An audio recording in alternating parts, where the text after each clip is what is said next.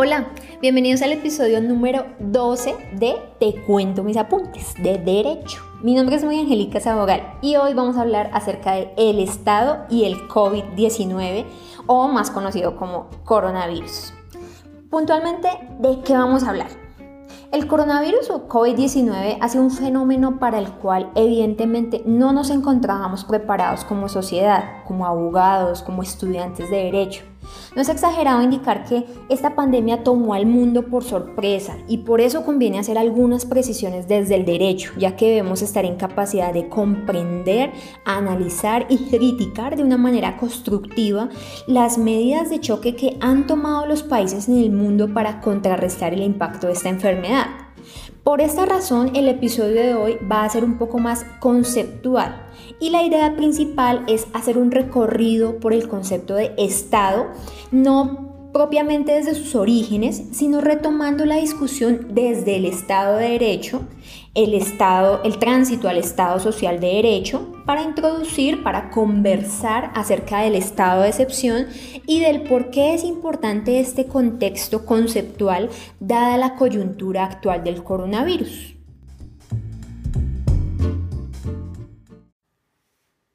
Comenzamos entonces con el Estado de Derecho. Con la Revolución Francesa, con la ruptura de paradigmas que allí se dio, empezó a tener protagonismo el hombre como individuo sujeto de derechos. Entonces el individualismo se reivindica de tal forma que el Estado empieza a limitarse a garantizar la libertad de este individuo. Este modelo de Estado se encuentra caracterizado por la defensa de la libertad de los individuos, la prácticamente nula intervención del Estado, una herramienta que se adopta para asegurar las condiciones competitivas del mercado.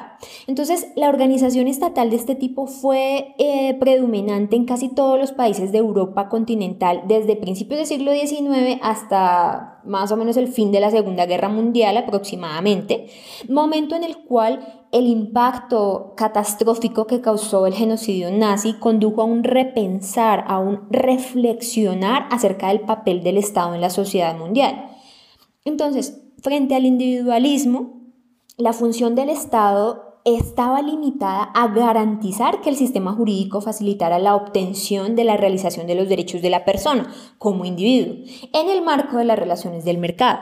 En este orden de ideas, el bienestar social era básicamente la suma de pequeños intereses individuales bajo la perspectiva de la libertad. Así, el ciudadano solo estaba obligado a cumplir lo que ordenaba la ley y los aspectos éticos o morales se encontraban relegados a un plano meramente personal. El Estado de Derecho buscó dar respuesta a los excesos del Estado absolutista, con la pretensión de superar esa fuerte ausencia de libertades que tenía el ser humano en ese tipo de Estado, al igual que la concentración y extralimitación de los que ostentaban el poder en el sistema absolutista. Sin embargo, aun cuando la intención del Estado de Derecho era remediar los males del absolutismo, esta forma de Estado conservó como instrumento jurídico la supremacía de la norma. Entonces el contenido y la aplicación de la norma se mantenían intactos, cambiando únicamente que la fuente que profería la norma, la fuente creadora de la norma era el legislador. Entonces se consolida una teoría positivista del derecho. La ley consagrada expresamente como tal, como ley, era el único derecho. Se negaba la existencia de alguna norma o derecho supranacional. Precisamente el aspecto que caracteriza este modelo de organización estatal es el principio de legalidad. Este principio implica el sometimiento a las disposiciones legales por parte de los ciudadanos y de las autoridades del Estado. Entonces, allí la ley cumplía una doble función. De una parte, le legitimaba el poder de los gobernantes, quienes ahora representaban el interés de los individuos que tenían derechos políticos. Y de otra parte, eh, la ley también limitaba este poder para que los derechos individuales fueran garantizados y, se, y estuvieran protegidos bajo el imperio de esta ley. Para autores como Carlos Nino, la generalidad, la universalidad y retroactividad, estabilidad, eh, la publicidad y la imparcialidad de la ley son unas de las principales características eh, dentro del Estado de Derecho. Además, en este Estado se presenta una ruptura, digámoslo así, entre la organización estatal y la sociedad pues las dos tienen un alto grado de autonomía, de independencia. Entonces, la organización estatal estaba constituida jerárquicamente con un sistema normativo estructurado en códigos. Esta fue una etapa codicista. Y la sociedad, por otro lado, era una estructura organizada bajo el enfoque económico y de las relaciones de mercado, donde aquellos que dominaban la competencia y sobrevivieran a la ley del más fuerte en el mercado eran considerados superiores dentro de la escala social. Es decir, que no existía una intervención real del Estado en las reglas sociales preestablecidas y la normatividad y la administración del Estado eran factores que claramente no tenían en cuenta la realidad social y lo que, lo, que hoy conoceríamos como el diálogo social y la desigualdad que el capitalismo estaba empezando a causar en la sociedad de esa época. Autores como Rodolfo Vigo eh, indican que el imperio de la ley fue una de las características principales en el Estado de Derecho. Incluso se considera que la ley y el derecho eran prácticamente lo mismo, razón por la cual, como les mencionaba, esta etapa codicista eh, se fundamentaba básicamente en los códigos que contenían y regulaban todo el derecho vigente. Fortaleciendo este dominio legal, la estructura del Estado estaba compuesta por una fórmula tripartita. El poder legislativo hacía la ley, el poder ejecutivo la ejecutaba y el poder judicial estaba al tanto de su aplicación. Entonces había una jerarquía del poder legislativo al ser el creador de la norma y los otros dos poderes funcionaban por lo tanto de una manera más residual. Esta división del poder es una característica relevante del Estado de Derecho, pues mediante la intervención y regulación de tres esferas de poder se buscaba proteger el interés individual y tratar de evitar la arbitrariedad desafortunada que suele ocasionar la posición dominante o más fuerte de uno de los poderes. Entonces, al ocupar la ley un papel protagónico en el Estado de Derecho, la seguridad jurídica se constituía en un valor dominante. De allí es donde nace la expresión dura lex sed lex, lo que significa que aunque la ley estuviera en contra de los intereses de los individuos, al ser la manifestación de la voluntad general, debía cumplirse a cabalidad. Dura es la ley, pero es la ley. Es importante precisar que la democracia de esta fórmula política era de carácter procedimental. Entonces, para empezar, la posibilidad de elegir estaba reservada para el propietario, por lo que conceptos como la justicia y los derechos realmente terminaban reduciéndose a la voluntad del número de propietarios que tuvieran capacidad de voto como pues una supuesta manifestación de la voluntad general, que pues era bastante reducida en realidad. Esta circunstancia le otorgó al ejercicio de la democracia la riesgosa consecuencia de pronunciarse y decidir sobre cualquier aspecto de manera ilimitada bajo el disfraz de democracia, sin que sus decisiones pudieran considerarse injustas, pues como ya se dijo, el legislador estaba facultado bajo el rasero de la soberanía popular, que en realidad recaía sobre unos pocos. En igual sentido, como fruto del estatus que tenía la ley en el Estado de Derecho, para ser juez se exigía realmente solo un conocimiento técnico de la ley, puesto que la misma no exigía un ejercicio interpretativo y bastaba con el caso concreto, la ley. Ya. En este orden de ideas, el juez estaba limitado por el imperio de la ley, sin que fueran válidas consideraciones de tipo moral o contextual al solucionar determinada controversia.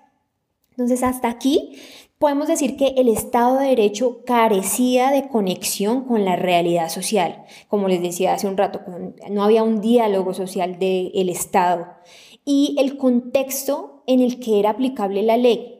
Entonces, por esta razón y su carácter individualista, legalista y dogmático, junto con, como les mencionaba al principio, el impacto que tuvo la Segunda Guerra Mundial y particularmente el Holocausto nazi, fue que se, fue dando este repensar, esta necesidad de un cambio en la fórmula de Estado dominante hasta entonces y tuvo lugar el tránsito entre el Estado liberal a lo que hoy conocemos como el Estado social de derecho, fórmula estatal que surgió entre otras razones ante la necesidad de resarcir el daño ocasionado a aquellos desposeídos con la política del libre mercado sin intervencionismo de ningún tipo.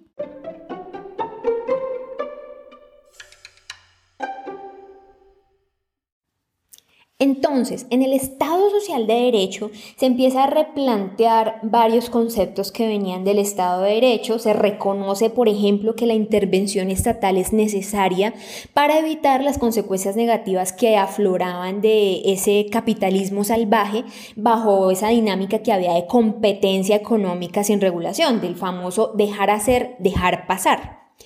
Con el Estado Social de Derecho se cambian los fines individuales, que les decía hace un rato, la suma de fines individuales, por el interés general y el mejoramiento de la calidad de vida de los ciudadanos. Se, se convierte en un objetivo principal del Estado.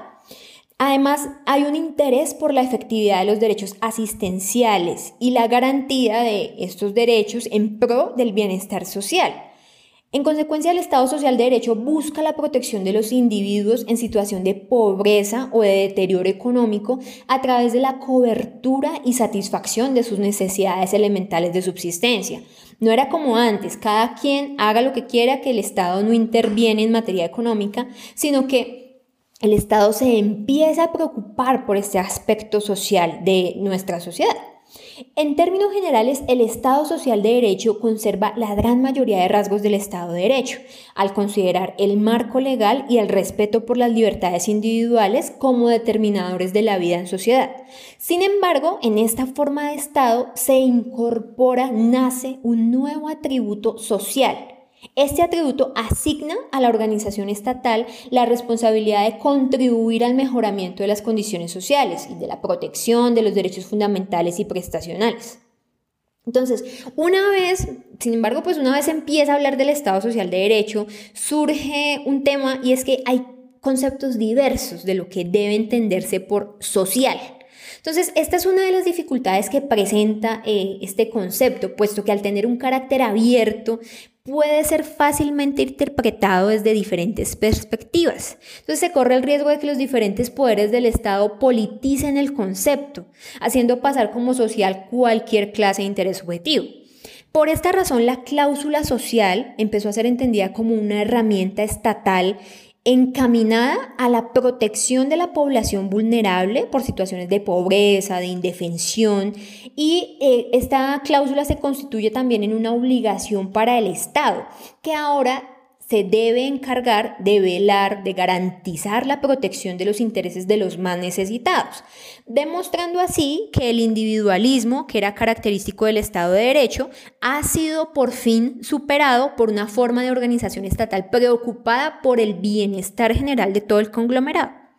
Entonces, para constituirse el Estado social de derecho como fórmula política, se recogen elementos estructurales de tres distintas formas de Estado. Entonces tenemos el Estado liberal, el Estado de derecho, se conserva el respeto por la limitación a las facultades del Estado, se fomentan las libertades individuales y por supuesto el desarrollo de la economía se mantiene como ese fomento y además de eso, del Estado democrático eh, se toma eh, lo relacionado que les comentaba con la soberanía popular, con la democracia, con la formación de una voluntad política.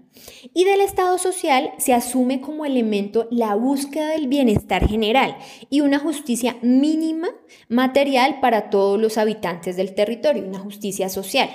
Entonces, el modelo social, es importante hacer claridad en esto, no suprime la libre competencia que caracteriza el derecho privado, sino que ahora su función es ejercer un control y una regulación sobre estas relaciones económicas. Ya no es que cada quien dejar hacer, dejar pasar, no.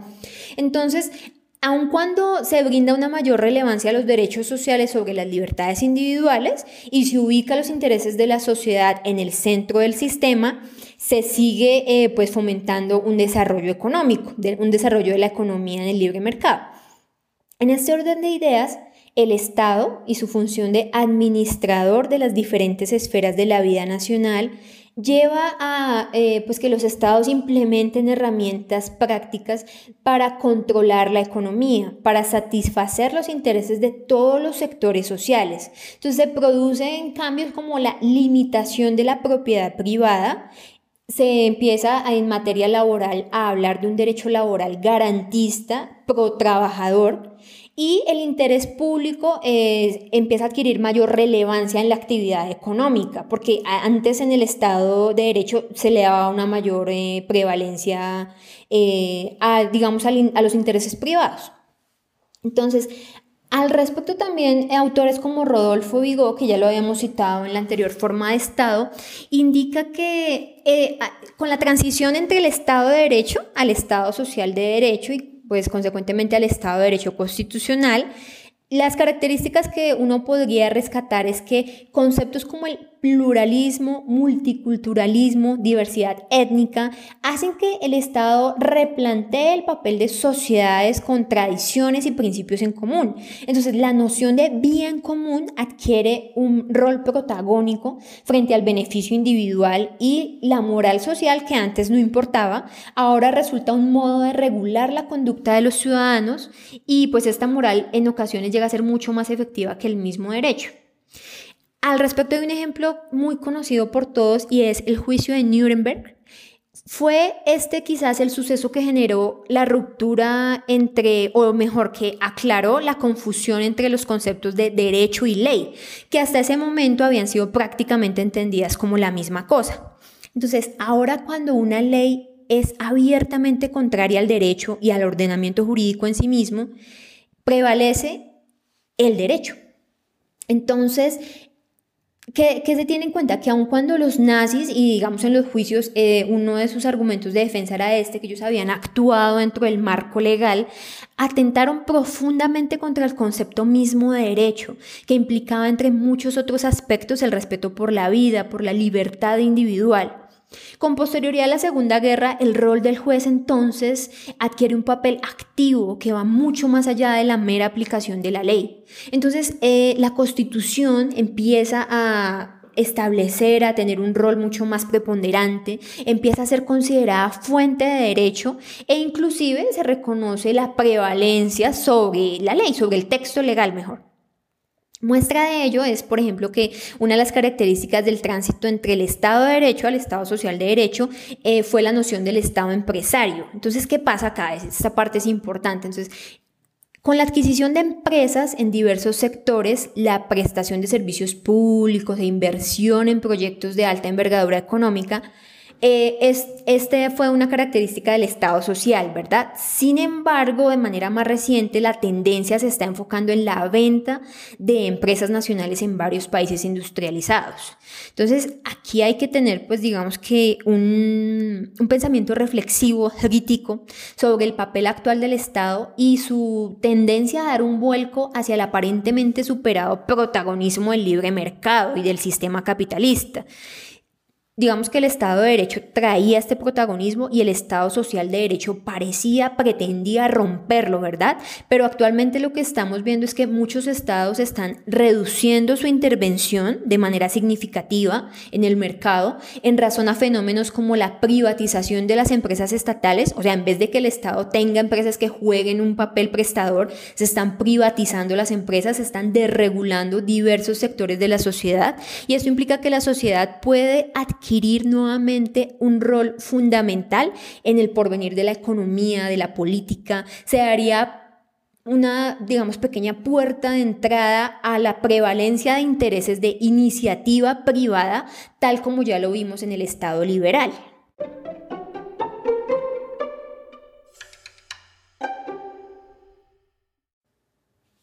Teniendo en mente entonces el desarrollo histórico y político que acompañó al predecesor y al mismo Estado social de derecho y las principales características de estos modelos de Estado, quiero hacer unos comentarios muy puntuales acerca de lo que es el estado de excepción y el estado de emergencia.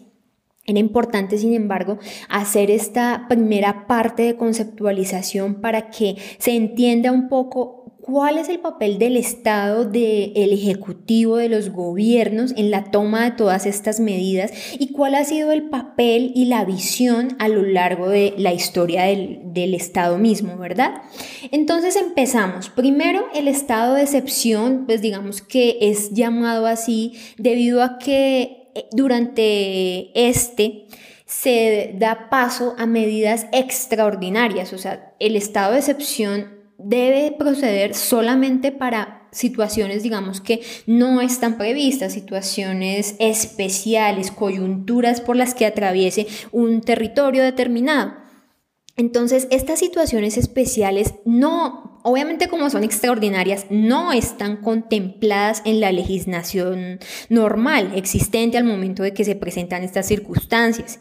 Y eh, entonces estas circunstancias pues pueden presentarse por un fenómeno de la naturaleza, por una guerra, por diversos factores y pues por eso lo vamos a ver un poco más adelante. Entonces, a nivel internacional, digamos que, que tenemos como referente en materia de estados de excepción.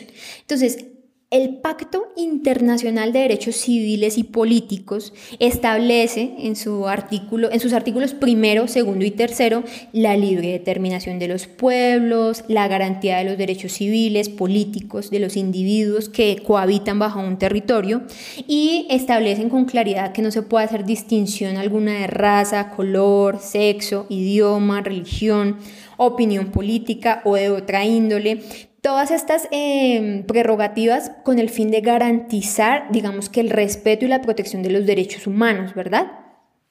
Sin embargo, en el artículo cuarto se establece que en situaciones excepcionales que se ponga en peligro la vida del territorio, de la nación y que la, digamos esta situación excepcional ya haya sido reconocida, entonces los estados miembros, los estados que han suscrito este pacto pueden adoptar disposiciones que suspendan las obligaciones contraídas en este pacto. Es decir, que eventualmente podrían, digamos, tomar decisiones que afecten o que limiten un poco el ejercicio de derechos fundamentales. Entonces, eh, por supuesto que digamos que hace unas aclaraciones y unos límites para que cada estado pueda proclamar o no estados de excepción.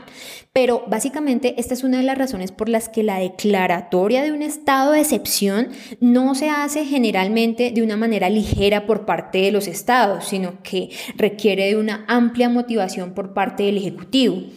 Tenemos otro referente de derecho internacional, que es la Convención Americana sobre Derechos Humanos o el más famoso Pacto de San José, en cuyo artículo 27 se indica que en caso de guerra, de peligro público o de otra emergencia que amenace la independencia o la seguridad del Estado parte, se pueden adoptar disposiciones que en la medida y por el tiempo que sea estrictamente necesario suspendan las obligaciones eh, que están establecidas en el Pacto de San José, ¿sí?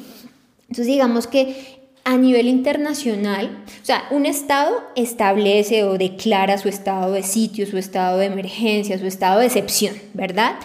Pero a nivel internacional hay unos eh, principios, límites del el uso de esta figura que conviene tener en cuenta y pues ya entrando puntualmente en el plano colombiano, vamos a ver cómo se encuentra consagrado en nuestra constitución. Entonces, en Colombia, en la constitución de 1991 se encuentra establecido el estado de excepción los estados de excepción del artículo 212 de nuestra Constitución Política en adelante. Entonces, primero está el estado de guerra exterior. Luego se encuentra el estado de conmoción interior. Entonces dice, en caso de grave perturbación del orden público que atente de manera inminente contra la estabilidad institucional, y básicamente lo que hacen estas dos posibilidades es autorizar a que el gobierno, o sea, a que el ejecutivo, fíjense un poco, entonces volvemos a hablar del Estado de Derecho, cuando uno de los tres poderes tenía más peso sobre los otros, ¿cierto? Entonces digamos que acá el Estado de excepción lo que dice es eso, usted, el legislativo, no hay tiempo para que usted cree la norma, ¿sí? Y usted en el Poder Judicial, pues sabemos su función de control, pero por ahora necesitamos sacar medidas ya. Entonces, el eh, Poder Ejecutivo tiene la facultad de proferir decretos que pueden suspender leyes que sean incompatibles con el estado de excepción interno. ¿sí? Y la idea es que esta declaratoria de estado de excepción sea de carácter transitorio, que no se postergue, digamos, eh, en el tiempo de una manera significativa dado que, como se les mencionaba anteriormente, pueden verse afectado el respeto por derechos eh, individuales de, pues, de importancia para nuestra sociedad, para nosotros como individuos y como ciudadanos, ¿verdad? Entonces, el estado de excepción, antes de, de, la Constitución de 1991 y la Constitución de 1886, era conocido como el estado de sitio. Pero entonces, ¿qué pasaba? Que antes de, de, 1991 se llegó a usar mucho de esta figura por parte del Ejecutivo. Entonces, teniendo en cuenta que el estado de sitio daba a las Fuerzas Armadas facultades preponderantes para actos de represión, quedaban en suspenso las garantías constitucionales, ¿sí? Entonces se empezó a reemplazar esta figura para evitar pues que el Estado bajo esta declaratoria pues digamos que fuera eh, un protagonista en la violación de estos eh, derechos. Esto sucedió en varios países de Latinoamérica también, la declaratoria de estados de sitio. Entonces, bueno, eh, puntualmente en cuanto al estado de emergencia por el que, que es al, al tema al que quiero llegar con toda esta introducción, está en el artículo 215 de la Constitución Política Colombiana. Entonces dice, cuando sobrevengan hechos distintos de los previstos en los artículos 212, o sea, guerra exterior, y 213, conmoción interior, que perturben o amenacen perturbar en forma grave e inminente el orden económico, social y ecológico del país o que constituyan grave calamidad pública, puede el presidente, con la firma de todos los ministros, declarar el estado de emergencia. Esta declaratoria se puede hacer hasta por periodos de 30 días y sumados no pueden exceder 90 días en el año. Este límite es precisamente por lo que les comentaba, para que el Ejecutivo, digamos que no acuda a esta figura como una forma de abuso en la garantía de los derechos, ¿verdad? Estos, durante este tiempo, durante el estado de emergencia, como les comentaba, se van a poder proferir decretos por parte del Ejecutivo que eh, deben estar enfocados eh, eh, o tener relación directa, relación puntual con el estado de emergencia, con la razón que llevó al gobierno a decir, oiga, es que estamos en estado de emergencia, ¿verdad? Y pues la idea, como les indicaba, es que este, mm, la declaratoria de este estado de excepción sea de manera transitoria. Básicamente, este, este, tema de la transitoriedad busca imponerle al Ejecutivo la obligación de cumplir con ciertos límites. Entonces, eh, hay una discrecionalidad para dictar estos decretos, pero también hay una, digamos que, obligatoriedad de motivación, lo que les decía anteriormente, no se saca un decreto de estado de emergencia a la ligera, se establecen los términos de duración, se debe garantizar el normal funcionamiento de las ramas del poder público, generalmente no se deben establecer cláusulas que prohíban o que suspendan, perdón, que suspendan los derechos o las garantías fundamentales, y eh, por supuesto que se debe tener un respeto por los pactos o tratados internacionales que ya vimos anteriormente. Puntualmente, la Corte Constitucional colombiana ha hecho también mención al estado de excepción en la sentencia de constitucionalidad 670 de 2015. Aquí la Constitución, eh, perdón, la Corte habla de que la Constitución de 1991 estableció una serie de límites constitucionales a la declaratoria de los estados de excepción en Colombia. Entonces, estos derivan del querer del constituyente del 91 de fortalecer el principio de separación y control de los poderes, que como ya les digo, puede verse menguado en un estado de excepción. Entonces, y esto teniendo en cuenta la experiencia desastrosa que traíamos desde la Constitución de 1886, donde la historia de Colombia comprobó que se abusó de las medidas de excepción a través del estado de lo que fue conocido como el estado de sitio. Entonces, hasta aquí digamos que el aporte de la Corte Constitucional al respecto.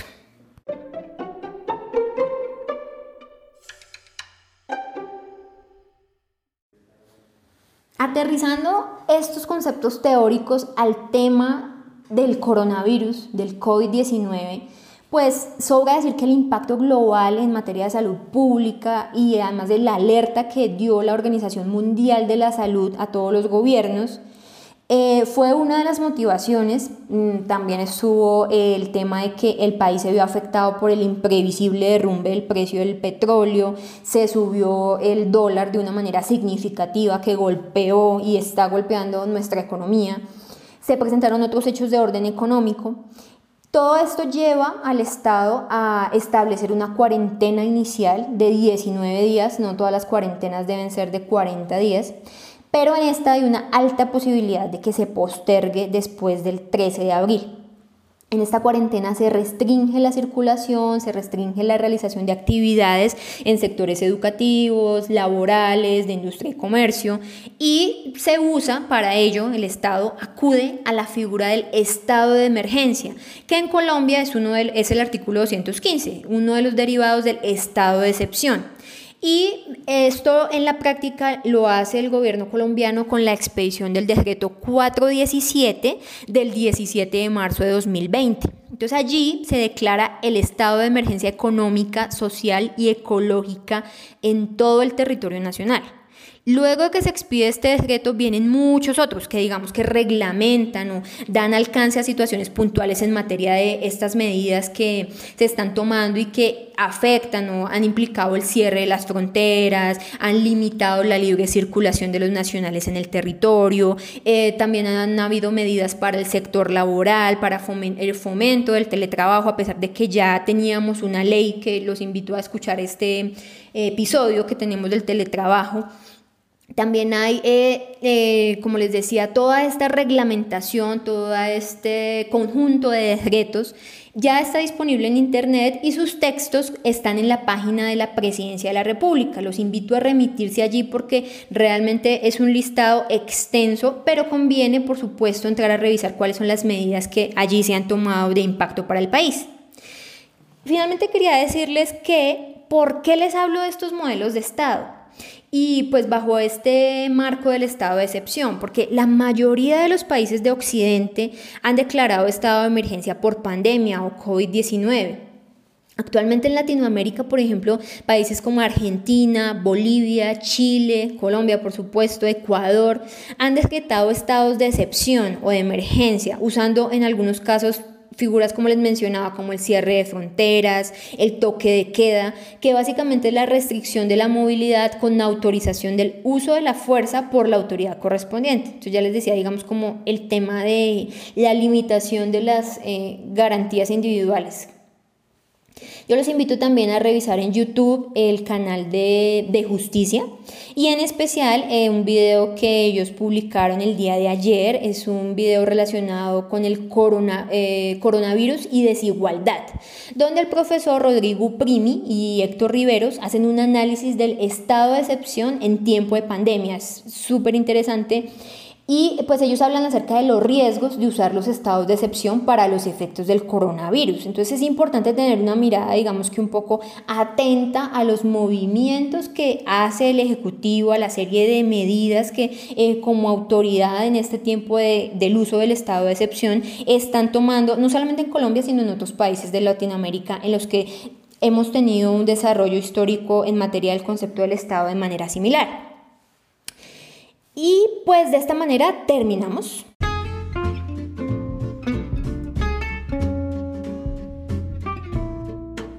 Les cuento finalmente que este capítulo busca ser la introducción al capítulo número 13. Por primera vez en este podcast, digamos que un capítulo va a ser secuencia o es introducción para el siguiente. Y pues entonces desde ya les anuncio que en el siguiente capítulo la idea es hablar acerca de los posibles escenarios del sistema laboral en la crisis posterior al COVID-19. Entonces los espero allí. Los invito a que estén atentos a los episodios de Te cuento mis apuntes, a que estén atentos a la publicación en redes sociales. Síganos, recuerden que en Facebook eh, figura la cuenta como Te cuento mis apuntes y en Instagram como Te cuento mis apuntes raya al piso derecho. Entonces nos vemos pronto.